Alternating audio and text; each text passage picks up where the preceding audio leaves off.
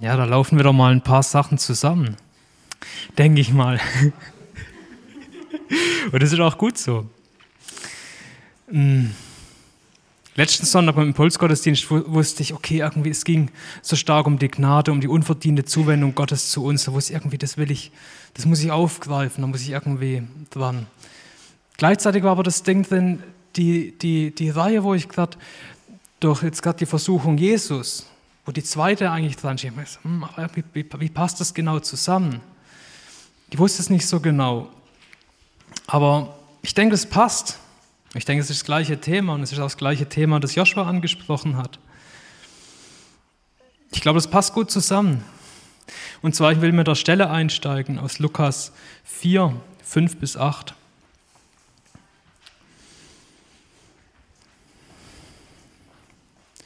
Und er führte ihn auf einen hohen Berg und zeigte ihm in einem Augenblick alle Reiche des Erdkreises.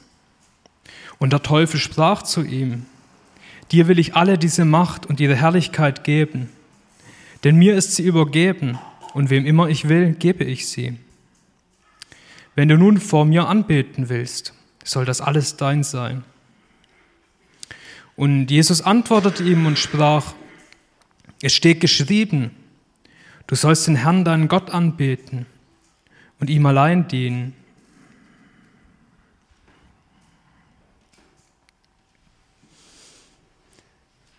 Vielleicht kommt uns im ersten Augenblick so ein bisschen fern vor, irgendwas anderes als Gott anzubeten.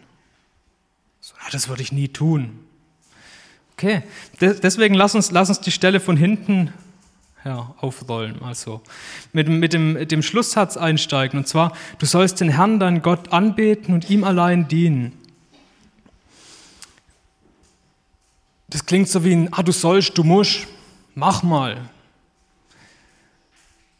Aber meine Frage war, okay, wo sehe ich die Gnade von Gott da drin, genau in der Anweisung? Du sollst Gott anbeten. Und ich habe gemerkt, Anbetung ist doch ein, ist eine Offenbarung von der Gnade von Gott. Das ist ein unglaubliches Privileg, das er uns Menschen schenkt, ihn anbeten zu können. Hör mal, Anbetung, das ist doch die vernünftige Reaktion auf die Begegnung mit dem Höchsten. Das ist doch Anbetung. Das ist doch das Vernünftigste, was der Mensch tun kann, wenn er am Höchsten begegnet, ihn anbeten.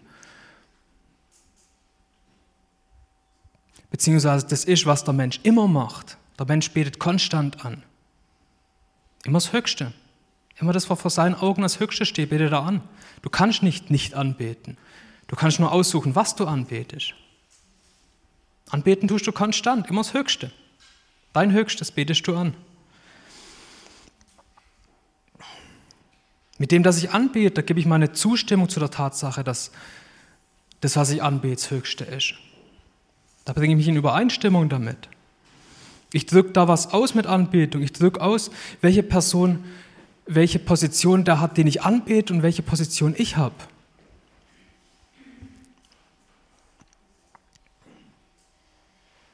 Anbetung, das ist der Teil im Gebet, wo ich mich darauf ausrichte, dass da, dass da jemand, jemand Größeren gibt als mich dass da was über mir steht, dass da was Höheres ist. Schau mal, so wie das, das Gebet, das Jesus lehrt, anfängt, Vater unser im Himmel. Da ist es genau so, es bestimmt, wer ich bin, es bestimmt, wer er ist. Er im Himmel, er der Vater, ich sein Kind, ich auf der Erde. Das bestimmt die Position. So steigt hier Jesus in, die, in dem Gebet, zeigt er, in die Anbetung einzusteigen. Genau mit der Standardbestimmung fängt es an. Gott hat einen Menschen geschaffen, aber der hat nicht geschaffen, sich zurückgezogen, sich nirgends kenntlich gemacht, sondern er hat einen Menschen geschaffen. Schau, er hat ihm sein Atem in die Nase eingehaucht. Überleg mal, der Mensch kommt zu Bewusstsein und Gott steht ihm gegenüber, hat ihm direkt sein Leben eingehaucht. Er ist sein Schöpfer. Er hat unmittelbar, mit dem er in sein Leben tritt, hat er ein Gegenüber.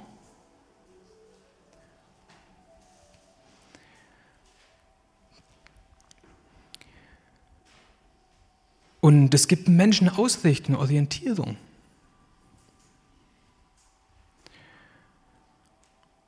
Aber das ging verloren beim Sündenfall, das Direkte, das Unmittelbare gegenüber.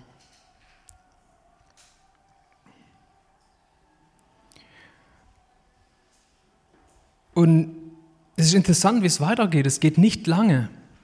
Beim Enkel von Adam, und zwar das ist eine Stelle in 1. Mose 4, Vers 26. Da heißt es, und dem Seth, auch ihm wurde ein Sohn geboren und er gab ihm den Namen Enosch. Damals fing man an, den Namen des Herrn anzurufen. Enosch, das, wird oft, das bedeutet Menschen, wird oft in Verbindung gebracht, das, die Vergänglichkeit des Menschen. Er nennt seinen Sohn nach der Vergänglichkeit, die er erkennt im menschlichen Dasein und ist gleichzeitig die Zeit, wo sie anfangen, Gott anzubeten. Wo sie ihre eigene Vergänglichkeit erkennen, die Menschen einfach mal herausrufen, so, okay Gott, dich gibt's doch irgendwie, ich, ich, ich rufe dich mal an, ich rufe da mal, du, du, du hast doch hier alles geschaffen, du, du, du bist doch zwar irgendwie uns so fern geworden auf dem Weg, aber irgendwie, ich versuche dich zu erreichen. Ich, ich erhebe meine Stimme zu dir, zu irgendwas hören. Es hat ganz früh da schon angefangen. Ganz frühe Sache waren die Opfer. Da haben Menschen auf der Erde was dargebracht, was verbrannt und den, den Rauch aufsteigen lassen. Unser, unser Denken, das sich so stark verändert mittlerweile in, in unserer Zivilisation, der, der, Luftraum, das ist für uns ja alles erreichbar mit unseren Flugzeugen, allem, was wir gebastelt haben. Aber damals war das fern vom Erreichen von einem Mensch. Der Mensch, der war an die Erde gefesselt, der konnte sich von der nicht lösen.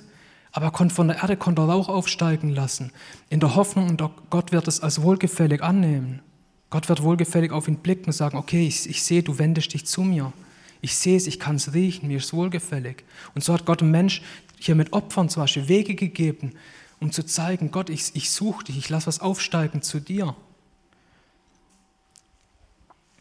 Ich, ich verwandle Besitz, den ich habe, in eine Form, die ich nicht mehr halten kann, die aufsteigt zu Gott, wo ich meinen mein, mein Griff am Materiellen verliere.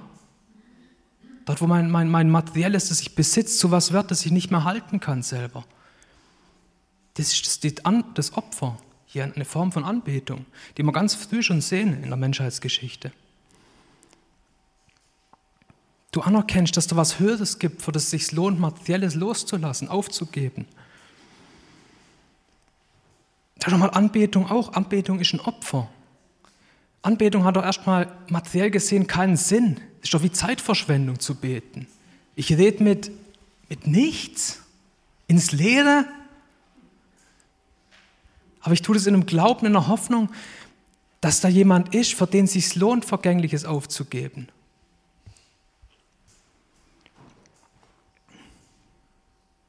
Wir haben das gesungen in dem Lied, dass wir Weihrauch aufsteigen lassen. Und da gibt es eine Bibelstelle, die habe ich auch äh, dabei. Und zwar, das ist Offenbarung 5, Vers 8. Eine Szene in, in, in, vom Thron von Gott, was heißt goldene Schalen voller Räucherwerk. Das sind die Gebete der Heiligen, die vor Gott aufsteigen. Ganz nach dem Bild des, das als Opfer ganz praktisch auf der Erde sichtbar war. Und was dargebracht hat, genau das findet im Unsichtbaren bei Gott statt. Die Gebete, die wir bringen, das ist Räucherwerk, das vor Gott aufsteigt, das Gott wahrnimmt, das Gott riecht, das Gott wohlgefällig ist, das Gott gefällt, wo Gott draufschaut und sich freut.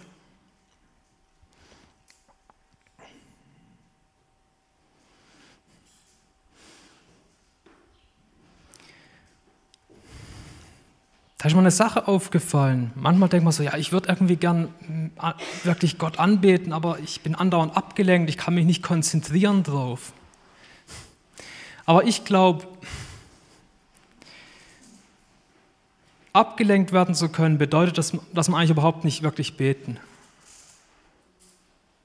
Direkt. Ich glaube, von von wirklichem Gebet kann man überhaupt nicht abgelenkt werden. Das geht gar nicht ich glaube, dann haben wir einfach einen Schritt, eine gewisse Tiefe im Gebet noch nicht selber gesehen. Schau mal, wenn du dann wirklich ein wahres Ich in Begegnung mit dem Schöpfer bringen möchtest, mit deinem Schöpfer, wie kann ich dann was ablenken davon? Ja, das ist dann vielleicht weniger Ablenkung, das ist eher Offenbarung, was da passiert. Dass da was hochkommt, du merkst, mh, hm, da ist eine Sache, die lang schon erledigt werden sollte. Ich werde meine Verantwortung übernehmen, ich werde es erledigen. In Begegnung mit deinem Schöpfer wirst du merken, wo deine Verantwortung liegt. Du wirst merken, was es gibt, das du loslassen sollst, wo gar nicht für dich bestimmt ist, in Gegenwart mit deinem Schöpfer. Es ist keine Ablenkung mehr, es ist Offenbarung.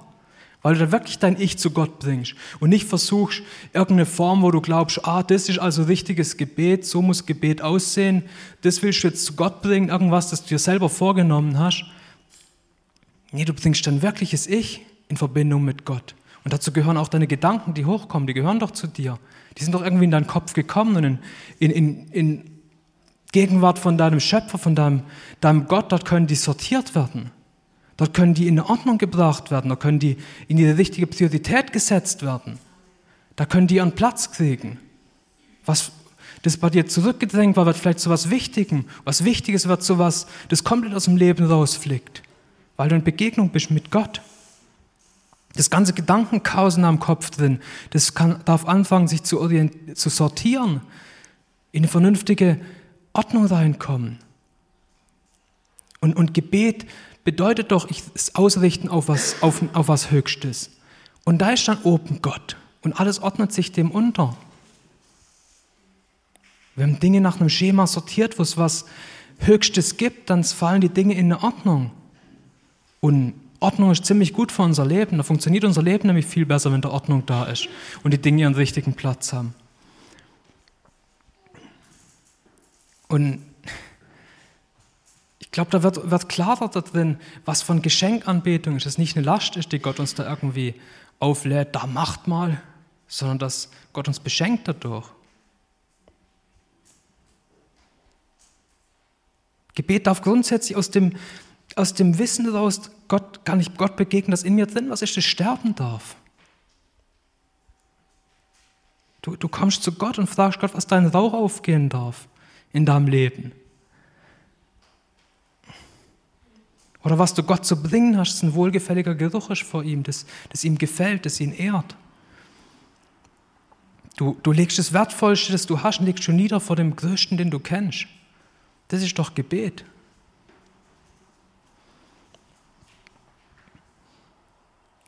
In, in Psalmen, da gibt es viel, viel solche Stellen. Wenn ihr mal die Psalmen liest und auf das achtet, da gibt es so viele Stellen, wo sich plötzlich was sortiert hat bei einem Menschen beim Psalmschreiber. Indem das angebetet hat, haben sie plötzlich Sachen, haben ihren Platz gekriegt, haben sie Perspektiven geändert. Psalm 73 ist da zum Beispiel sehr, sehr klar. Im Vers 21 bis 22.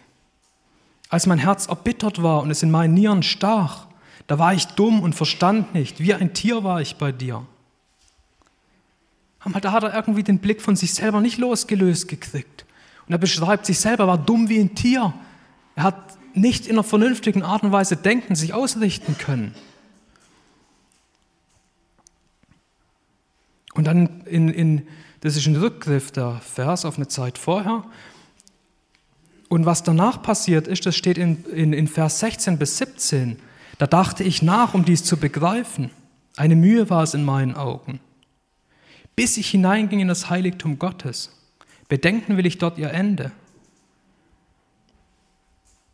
Und das ist doch das, was im Gebet passiert. Die Dinge werden in Kontext gerückt. Die, die Dinge, die, die im Moment so tragisch aussehen, da merke ich, aber das ist nur kurzfristig, es vergeht, es geht vorbei. Es gibt eine langfristige Perspektive und die will Gott im Gebet schenken. Bei Gott ist ewig, bei ihm ist keine Veränderung. Unser Gebet soll viel weniger ein, ein Versuch sein, Gott umzustimmen. Er hat seine Pläne. Wir müssen vielmehr uns umstimmen und herausfinden, was Gottes Pläne sind und unser Herz damit in Übereinstimmung bringen. Und hier der, vergängliche Mensch, der kann sich hier aus seinem Staub erheben, kann seinen Blick auf was Höheres werfen. Das Höchste was ein Mensch erreichen kann, ist die tiefste Beugung vor Gott. Das Allerhöchste, zu dem ein Mensch aufsteigen kann. Weil da, wenn sich der Mensch vor Gott beugt, dann, dann sagt Gott, er wird ihn dann erhöhen. Und die Höhe, die Gott dir gibt, ist eine, die du nie selber schaffen kannst, die du nie selber geben kannst.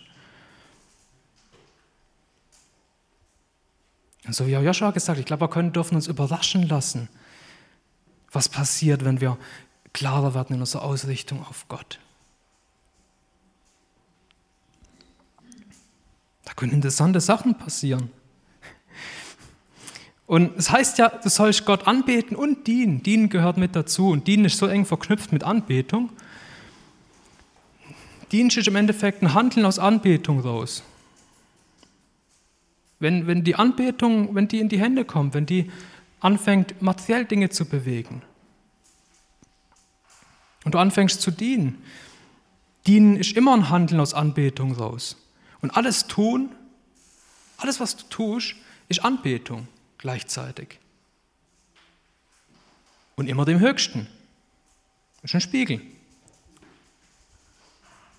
Du siehst an deinem Tun, was du anbetest, was das Höchste ist. Ganz eindeutig. Unsere, unsere, unsere Taten, die sind ehrlicher als unsere Gedanken.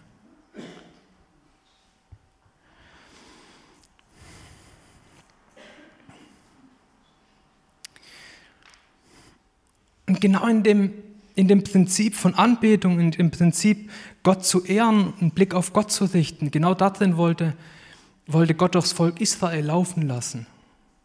Ihnen hat das Gesetz gegeben, das war noch vor Jesus. Die hatten noch nicht das Privileg, das wir haben. Aber sie hatten schon ein Gesetz. Gott hat ihnen schon Richtlinien gegeben und gesagt, so hey, ich gebe euch da mal ungefähr so eine Anleitung, lebt mal nach dem und ich werde mit euch gnädig sein, ich kümmere mich um euch. Ich habe einen ganz besonderen Blick auf euch. Und da gibt es eine Stelle, wo, wo Gott so sein Herz zeigt und, und das ist kurz bevor Mose stirbt, mit was von letzten Sachen, die er noch dem Volk mitgibt. Und darin heißt es, ist im 5. Mose 6, 4 bis 15. Höre Israel, der Herr ist unser Gott, der Herr allein. Und du sollst den Herrn, deinen Gott, lieben mit deinem ganzen Herzen und mit deiner ganzen Seele und mit deiner ganzen Kraft. Und diese Worte, die ich dir heute gebiete, sollen in deinem Herzen sein. Und du sollst sie deinen Kindern einschärfen. Und du sollst davon reden, wenn du in deinem Haus sitzt und wenn du auf dem Weg gehst, wenn du dich hinlegst und wenn du aufstehst. Und du sollst sie als Zeichen auf deine Hand binden und sie sollen als Merkzeichen zwischen deinen Augen sein. Und du sollst sie auf die Pfosten deines Hauses und an deine Tore schreiben.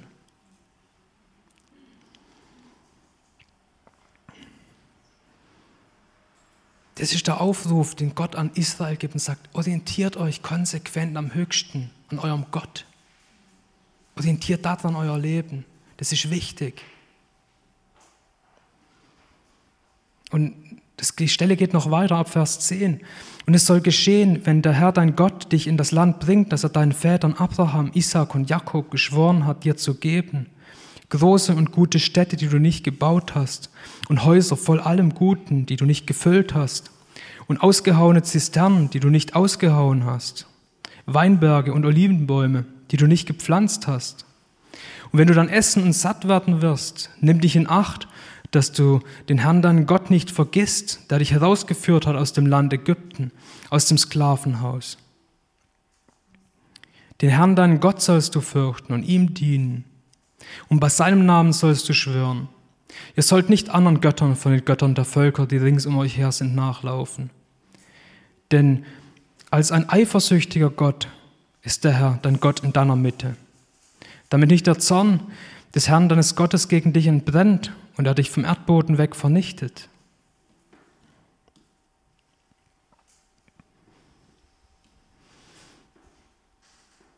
Und genau da, wo das beginnt, dass Gott nicht mehr zentral in der Mitte ist, zentral das Höchste ist in unserem Leben sind, genau da beginnt Sünde. Da beginnt die Treppe abwärts. Da beginnt die Treppe in die, in die Dunkelheit. Weil das Ziel, weil Sünde heißt auch Zielverfehlung. Das Ziel ist die Gemeinschaft mit Gott. Das Problem, wenn du ein Ziel aus den Augen verlierst, ist nicht nur, dass du das Ziel aus den Augen verloren hast und das vielleicht irgendwann nicht mehr erreichst, sondern dass dein kompletter Weg ein Zickzack wird und ein Chaos. Was soll dich anders auf einem Weg ausrichten als ein Ziel?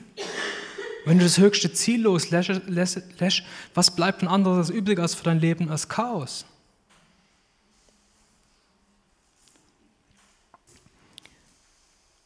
Und die größte Gefahr, die Gott hier für Israel sieht, ist nicht in Feind, nicht im Mangel, sondern im Luxus, im Überfluss, wenn sie alles haben.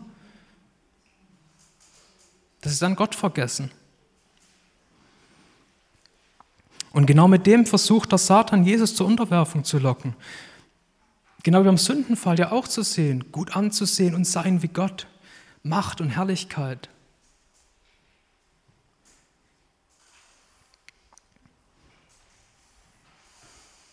Die Gefahr, die Gott für Israel sieht, genau die, die Sache bietet der Satan Jesus an. Sag, schau mal, ich gebe dir das. Bet mich dafür an. Lass dafür deine Ausrichtung auf, auf Gott und seinen Willen mal ein bisschen zur Seite legen. Nur für einen kleinen Moment vielleicht.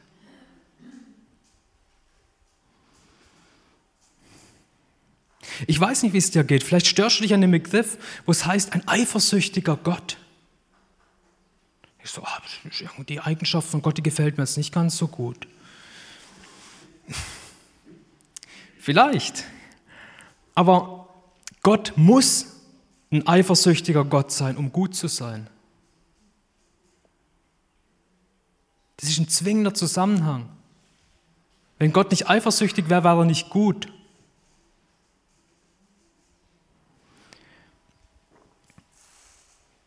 Gott als ein vollkommener Schöpfer, der kann sich nicht zufrieden geben damit, wenn seine Schöpfung sich an was Niedrigerem orientiert. Und es ist nicht nur einfach was ein bisschen Schlechteres, sondern es ist genau der Gegenspieler, es ist genau, es ist Satan. Gott ist der, der Gott der Leben schenkt. Satan ist der, der jedes Leben vernichten möchte, der Menschenmörder von Anfang an.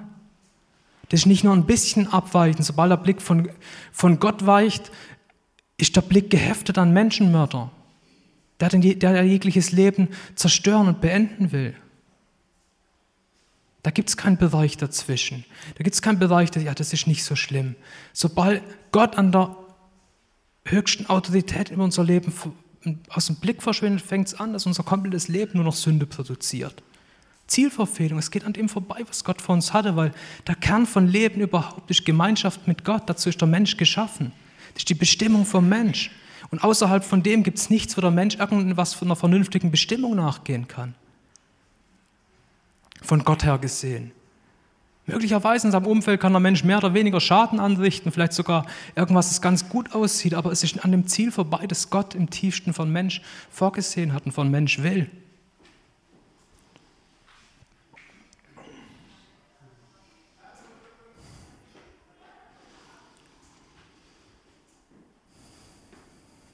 Und wenn, wenn Gott nicht alles sein darf für uns, dann wird er ganz schnell zu nichts.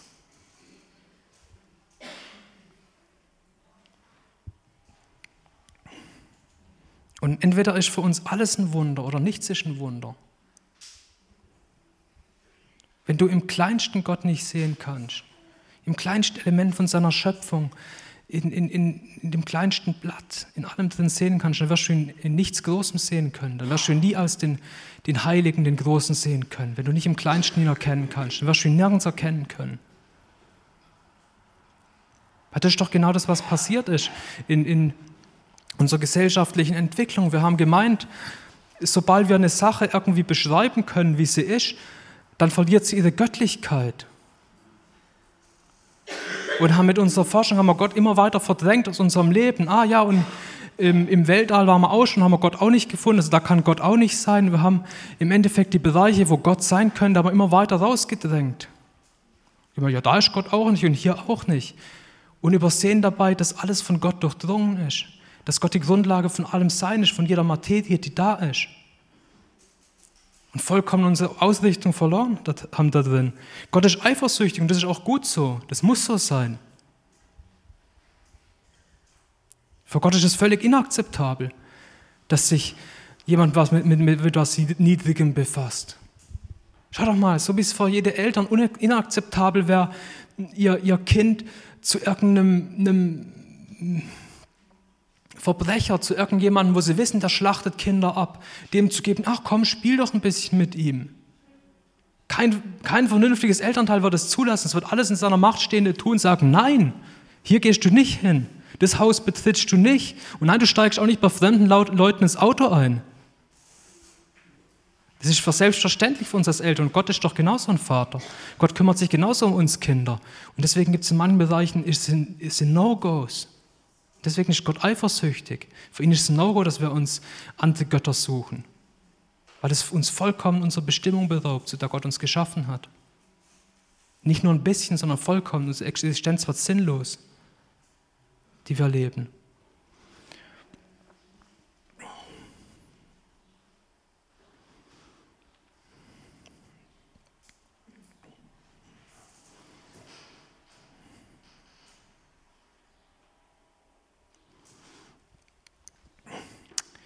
Und manchmal könnte man ja denken, ja, wir sind da als Gesellschaft aber weggekommen, irgendwie Götter anzubeten, so ist ja viel moderner geworden. Und das ist ja, das war damals, man versteht es vielleicht manchmal gar nicht so richtig, äh, dass, dass, dass Israel dauernd irgendwelche fremden Götter angebetet hat und uns ist das manchmal so fern, die Art von Anbetung, die sie hatten. Aber ich denke, das ist einfach, weil sich unsere Auffassung von der ganzen Welt so dramatisch verändert hat in, in unserer Moderne drin. Schaut doch mal, das, das christliche Abendland, das mal so genannt worden ist, das, das war, wurde verwurzelt in Prinzipien vom Wort Gottes. Da wurden die zehn Gebote wieder aufgegriffen, in unsere Gesetze reingepackt. Das gab unserem ganzen, äh, unserem, unserem Staat Struktur. Und die Aufklärung, die hinterfragt all das. Und Nietzsche erklärt zum Beispiel, da gibt es eine sehr, sehr bekannte Aussage von ihm. Gott ist tot, Gott bleibt tot. Und wir haben ihn getötet. Wie trösten wir uns, die Mörder aller Mörder? Das Heiligste und Mächtigste, was die Welt bisher besaß, ist unter unseren Messern verblutet. Das ist eine Aussage von ihm. Ich habe über die Aussage nachgedacht und bin zum Schluss gekommen, ja, vielleicht gut, wenn wir den Gott getötet haben.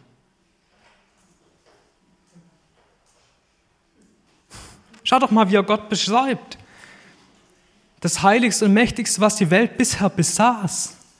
Schau mal, er beschreibt Gott als das, wie er ihn kennengelernt hat, in der westlichen Christenheit, in der Kirche, die Gott verwaltet als ein Besitztum, die, nehmen wir die katholische Kirche, die sich sieht als die Verwalterin aller Gnaden von Gott, die Gott sieht als ein Besitz, als was in ihrer Verfügungsgewalt. Und dann kommt die Aufklärung, die Dinge werden hinterfragt und dann kommt raus, wir besitzen gar keinen Gott. Wir besitzen keinen Gott. Da ist nirgends ein Gott, den ich greifen kann. Da ist nichts da. Und ich meine mal ganz grundsätzlich ist es eine gute Erkenntnis. Die Folgen zwar alles über Bord zu werfen, weil viele Fehler in der Kirchengeschichte passiert sind und, und Gott schon schier unsichtbar werden kann hinter religiöser Fassade, dann Gott komplett über Bord zu werfen sagen, man kann es ihn gar nicht geben, das war dann ein Schritt zu weit. Aber mal grundsätzlich zu hinterfragen, das, was wir hier tun als christliches Abendland, irgendwie ist da nicht so wirklich was Lebendiges dahin. Ja, es stimmt. Gut erkannt, Nietzsche.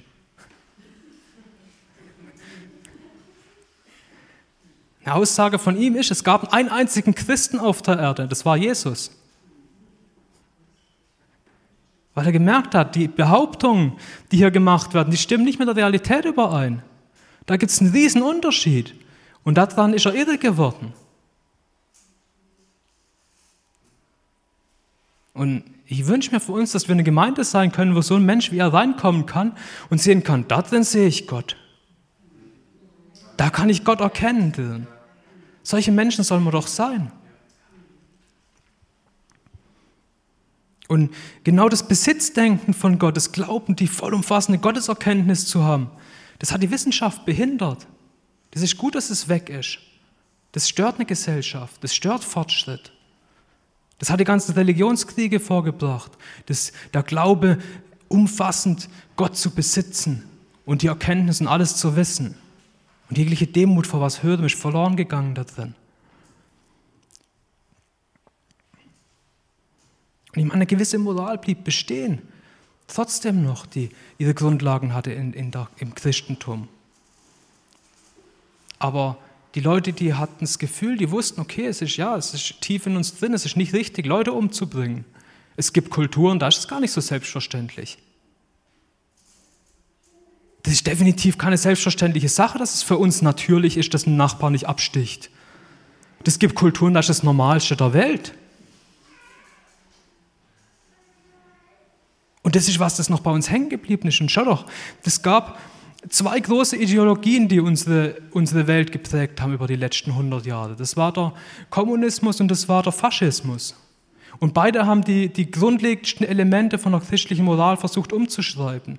Allein die Sachen, du sollst nicht stehlen, ganz klar im Kommunismus zu sehen, und du sollst nicht töten, im, im, in beidem, im Kommunismus und genauso im Faschismus. Die wurden über Bord geworfen. Und schau mal, was von Chaos das geendet ist.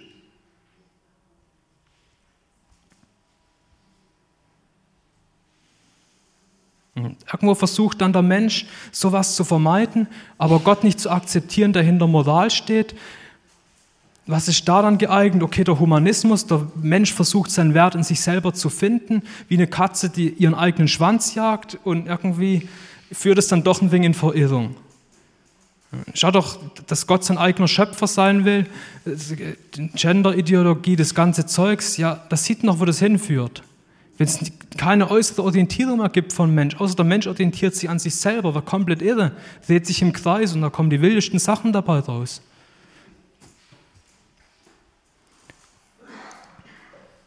Aber trotzdem wünschen sich doch Menschen eine äußere Orientierung, eine äußere Maxim, wo sie irgendwie sich, ah, okay, dann nimmt man das Klima her. Erfindet man da irgendeinen Unsinn über eine, eine, eine, Klimaerwärmung, die, die ganz natürlich ist. Zum Glück haben wir die Eiszeit nicht mehr, sonst würden wir immer noch hungern, bis vor 150 Jahren.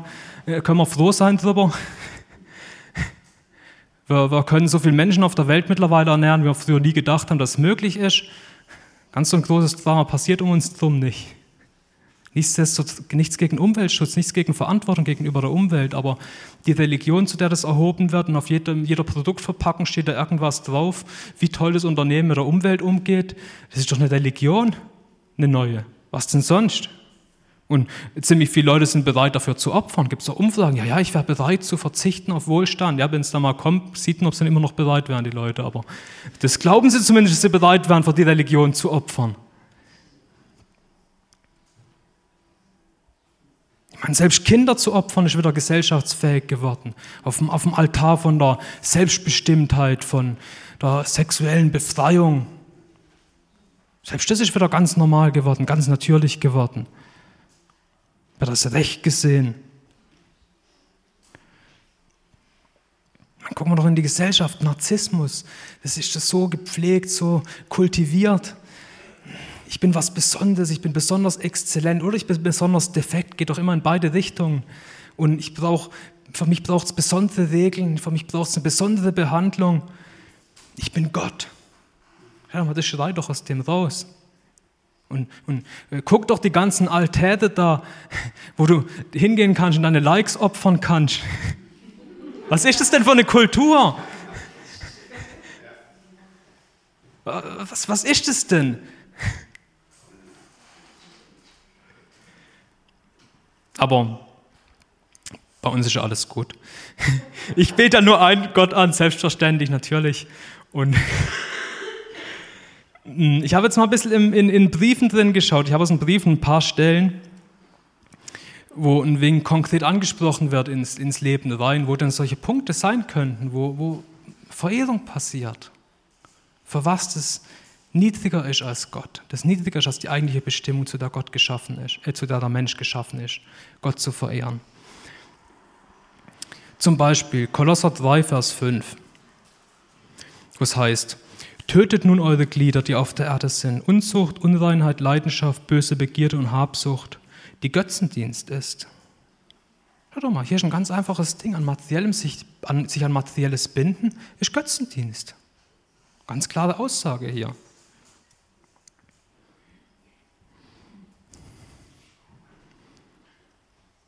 Dann gibt es eine Stelle im Kolosser 2, Vers 22.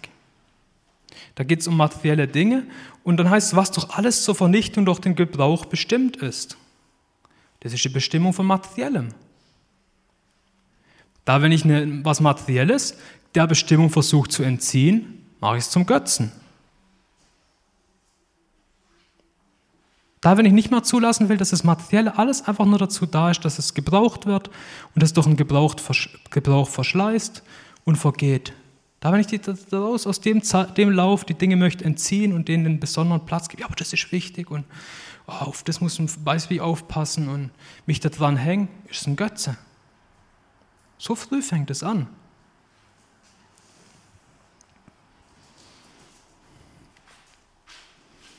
Im 1. Korinther 7, 31, was heißt, und die Welt nutzten, als benutzten wir sie nicht, denn die Gestalt dieser Welt vergeht. Ich sage einfach mal, wie, wie, vergänglich die Welt ist. Wir was leben da drin, wir nutzen die Dinge um uns herum, aber wir haben trotzdem keinen, keinen Griff, wir halten uns nicht dran fest. Es kommt, es geht, der materielle Besitz, aber Gott bleibt.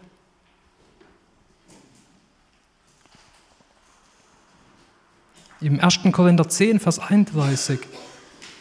Ob ihr nun esst oder trinkt oder sonst etwas tut, tut alles zur Ehre Gottes. Tja, doch alles tun, alles machen, was sich nicht, was Gott nicht ehrt, was sich nicht unterordnet unter den Dienst an Gott, ist doch Dienst an einem Götzen. Was denn sonst? Es gibt doch nur ein Entweder-Oder. Ich habe doch meine Hierarchie von dem, was wichtig ist. Und ab da, wenn aus dem Muster Dinge ausbrechen und ihren eigenen Platz kriegen in meinem Leben drin, ab dem ist doch ein Götze. Sofort mit dem Moment, wo nicht mal die permanente Unterordnung und Orientierung an Gott da ist, in jedem Detail von meinem Leben drin, kann ein neuer Götze entstehen, ich einen neuen Götzen schaffen.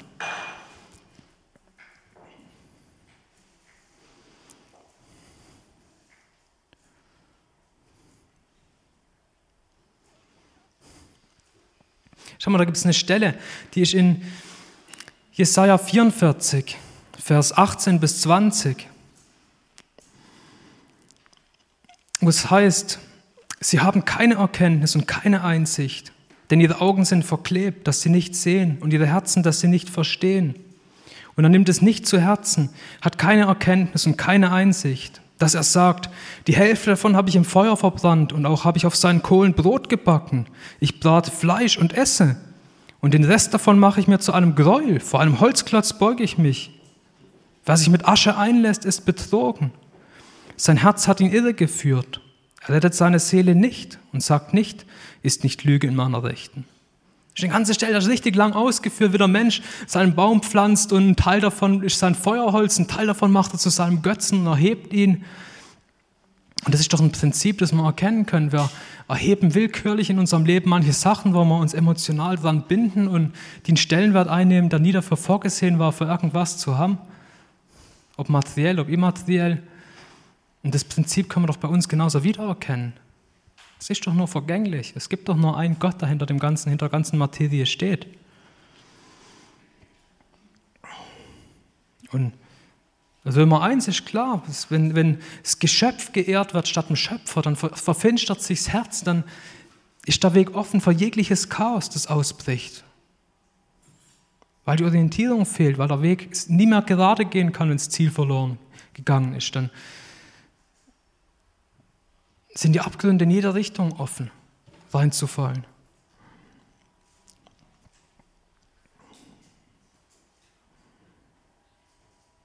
Ich meine, das ist so breit in unserem Alltag, denn alles kann zum Götzen erhoben werden. Die Sachen sind oft gegensätzlich. In beide Richtungen kann eine Sache zum Gott werden. Schau doch mal, die penible Ordnung und Sauberkeit bei dir daheim. Na, möglicherweise ist es ein Götze. Wer weiß denn? Frag Gott. Aber vielleicht ist auch das heillose Chaos in deinem Zimmer ist der Götze oder zeigt dir einen Götzen, weil Faulheit deine Gottheit ist, die du anbetest mit täglichem Nichtstun. Vielleicht auch das. Das Feld ist so breit.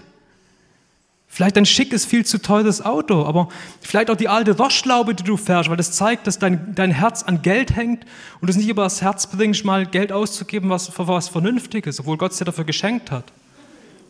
In beide Richtungen vielleicht. Die Frage ist, wo ist dein Herz? Gott geht es um dein Herz.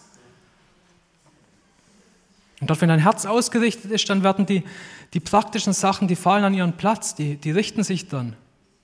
Die, die finden ihren Platz, die finden ihre Priorität. Denn zu viel, dann zu wenig beim Essen. Vielleicht steht ein Gott dahinter. Und es ist keine Andrang, beim Bruder einen Götzen zu suchen. Das, wenn mal du dich in deinen Balken gekümmert hast, merkst du es vielleicht, dass Splitter nur eine armselige Reflexion war von deinem Balken im Auge von deinem Bruder. Wer weiß denn? Und ich rede hier so in Details rein, weil ich glaube, dass es wichtig ist, dass wir loskommen von dem Einteilen von bestimmten Verhalten als Sünde hin zu dem, dass alles ohne die direkte Verbindung, ohne den direkten Blick auf Gott und auf Gottes Willen Sünde ist. Da ist nicht irgendwie, ah, das besonders schlimme Verhalten, jetzt, das wird jetzt in einen Katalog gemacht und da kategorisiert. So, nee, es ist viel breiter das Feld, wo wir an dem Willen von Gott für uns vorbeigehen. Und das Verpassen, das Gute, was Gott uns vorbereitet hat, weil in dem Ganzen liegt doch seine Gnade drin.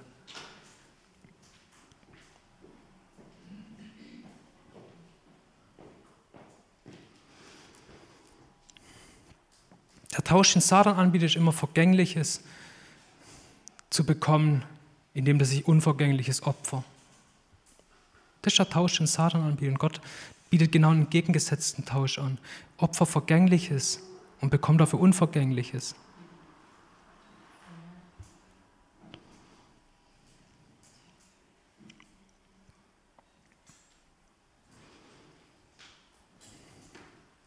Und Jetzt habe ich noch eine Stelle gefunden im Jeremia drin. Wenn man irgendwo merkt, okay, doch, irgendwie gibt es da Bereiche, wo, wo ich Götzendienst erkennen kann in meinem Leben, wo ich, wo ich erkennen kann, dass ich in meinem Leben was Niedrigerem diene als Gott. Da ist in Jeremia 3, Vers 12 bis 15. Das geht an, an Israel hier, der Aufruf. Das ist ein Prophet, der zu Israel redet, der Israel zur Umkehr ruft wo es heißt, geh und ruf diese Worte aus nach Norden hin und sprich, kehre um Israel, du Abtrünnige, spricht Yahweh. Ich will nicht finster auf euch blicken, denn ich bin gütig, spricht Yahweh. Ich werde nicht vor ewig grollen. Nur erkenne deine Schuld, dass du mit dem Herrn deinem Gott gebrochen hast, unter jedem grünen Baum zu den fremden Göttern hin und her gelaufen bist. Aber auf meine Stimme habt ihr nicht gehört, spricht Yahweh. Kehrt um, ihr abtrünnigen Kinder, spricht Yahweh, denn ich bin euer Herr. Und ich werde euch nehmen, einen aus einer Stadt und zwei aus einem Geschlecht, und euch nach Zion bringen. Und ich werde euch Hirten geben nach meinem Herzen, und sie werden euch weiden mit Erkenntnis und Verstand.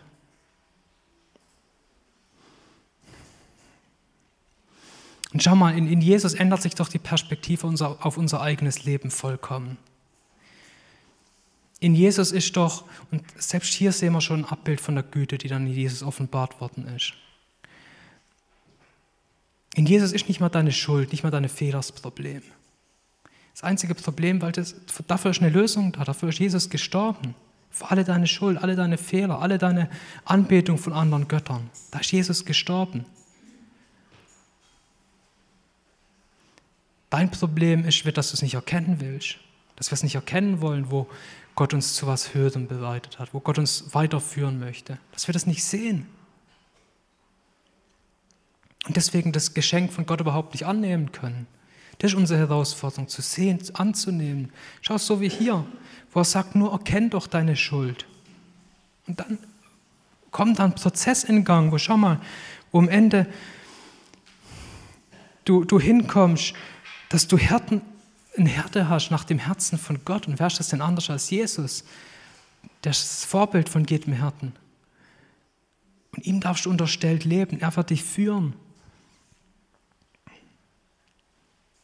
Er wird dich weiden mit Erkenntnis, mit Verstand. Ist das nicht, was das wir uns wünschen? Genau so eine Leitung, so eine Führung zu haben im tiefsten Innern, zu wissen, ja, ich, ich weiß, wo ich hingehöre, ich, ich weiß meinen Weg, ich weiß, wohin ich gehen darf.